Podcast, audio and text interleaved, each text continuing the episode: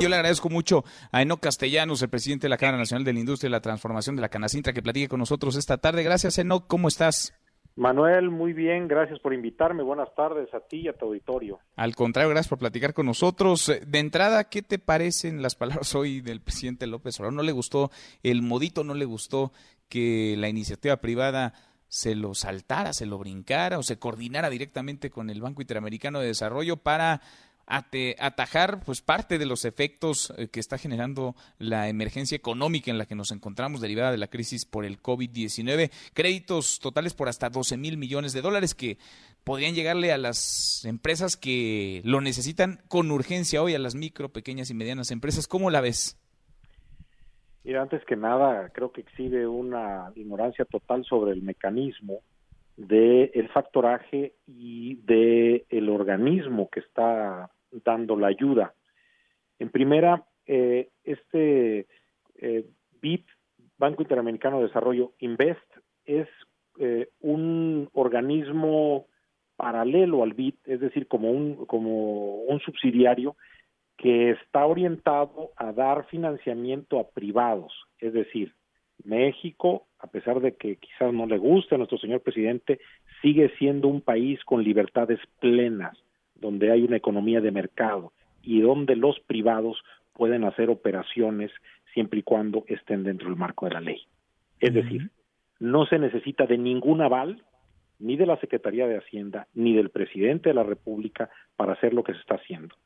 Se genera una especie de línea de crédito que está concentrada en esta oportunidad con las empresas del Consejo Mexicano de Negocios y, y en donde se pueden sumar muchas otras consideradas tractoras para financiar a su cadena de proveedores siempre y cuando sean estos empresas micro, pequeñas y medianas, a través de un modelo de factoraje.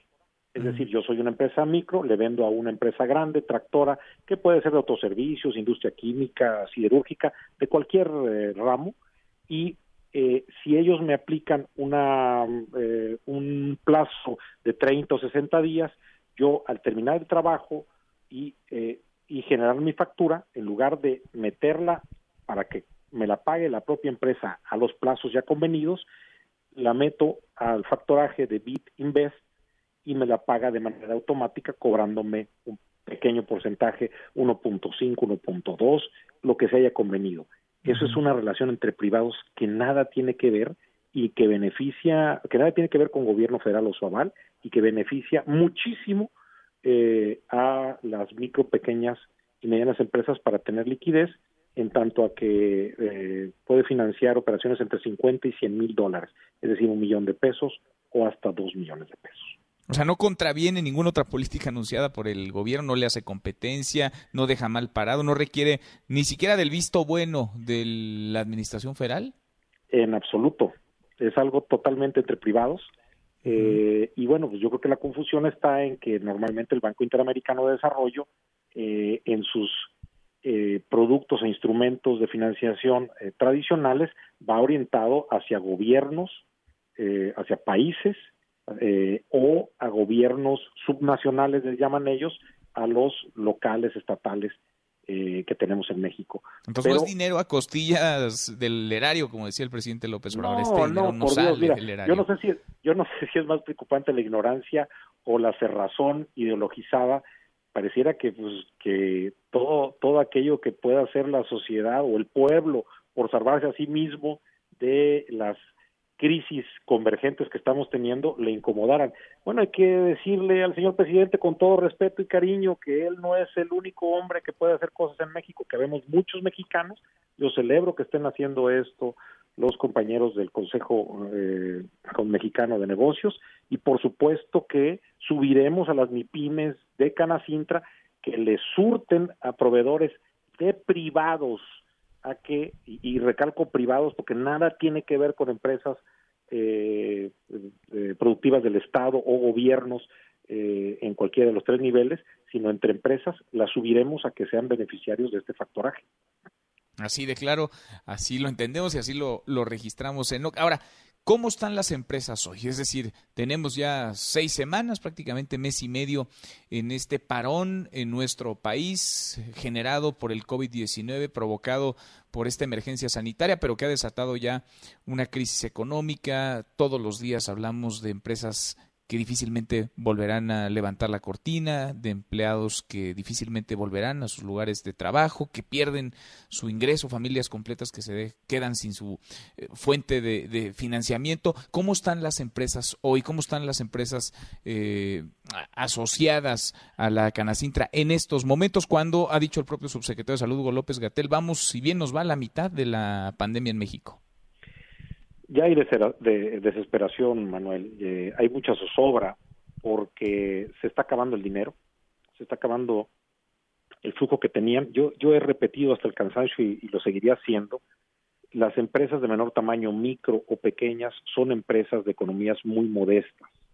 Hay quienes hablan incluso de, empresarios pobres. A mí no me gusta eh, el adjetivo. Yo hablo de modestia porque son empresas que viven al día en donde incluso el propio empresario, el dueño de la, de la compañía, eh, le da trabajo ya sea familiares o él mismo está como uno de sus mejores eh, recursos, hablando del recurso humano.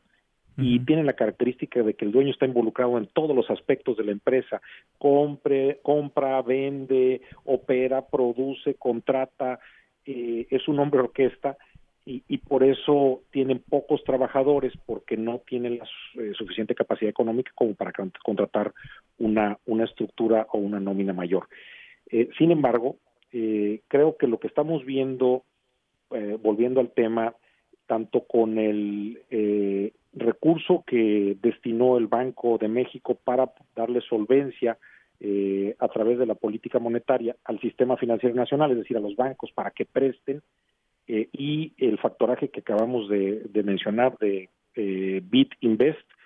Esto es muy bueno, pero hace, pero es complementario.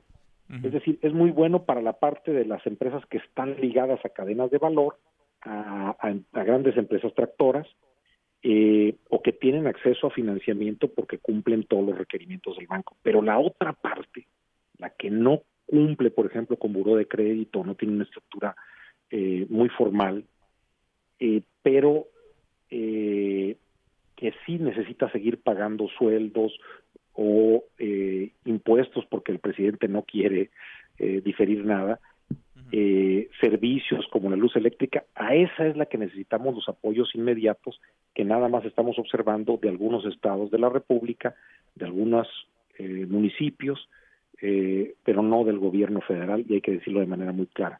Nosotros quisiéramos 90 días para el pago de comisión de la factura de Comisión Federal de Electricidad, eh, un diferimiento en el pago provisional de impuestos sobre la renta durante todo este año, dado que es injusto que se esté pagando una utilidad que no se va a generar, y las medidas que se han dado en eh, el decálogo de Canacintra y del CCE para generar liquidez y que no haya una cantidad masiva de despidos, es decir, gente que pierda su empleo, que esa es la condición humana y que son sobre todo eh, miembros activos de la clase media, baja o baja.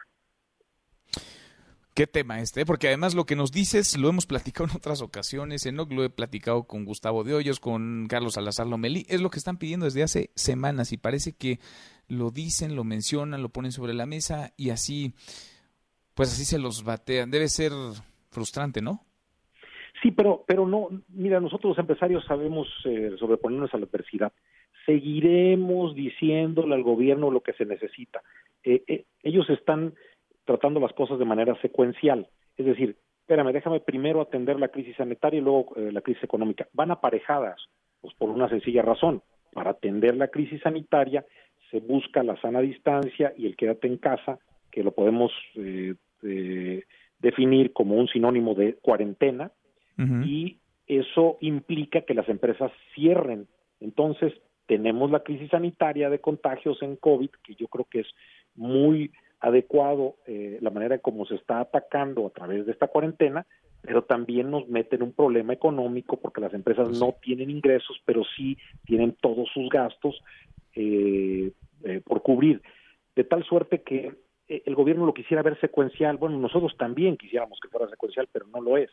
Está convirtiendo una crisis sanitaria con una crisis económica, con una crisis de inseguridad y se puede transformar en una crisis social y una crisis política. Eh, seguiremos y si no eh, eh, hay resultados, seguiremos intentando por nuestros medios, como acabamos de dar el ejemplo, aunque no le guste el modito ni la manera, ni, pues esto no es de gustos, es de realidades y, y al final los mexicanos tendremos que hacer lo que sea necesario para salvar las fuentes de, las fuentes de trabajo, para salvar a nuestro, el, empleo de nuestras eh, personas en las empresas y, los propios. Esto, pues esto seguirá así y si hay una mortandad como la, la va a haber de empresas y pérdida de trabajos, eh, lo único que podríamos decir es que el gobierno y su titular tuvo la posibilidad de amortiguar mediante las acciones si las hace de manera oportuna y de manera adecuada y no lo hizo. Entonces el responsable de que se haya agudizado la crisis de desempleo y que se pueda provocar una crisis social, pues va a ser aquel que tuvo oídos sordos a este clamor. Enoch, te agradezco estos minutos. Ahí está. Claro, me parece que contundente y más claro que el agua. Gracias. Gracias a ti, Manuel. Un saludo al auditorio y, espero que todo el mundo eh, nos quedemos en casa. Gracias, muy buenas tardes. Mesa para todos.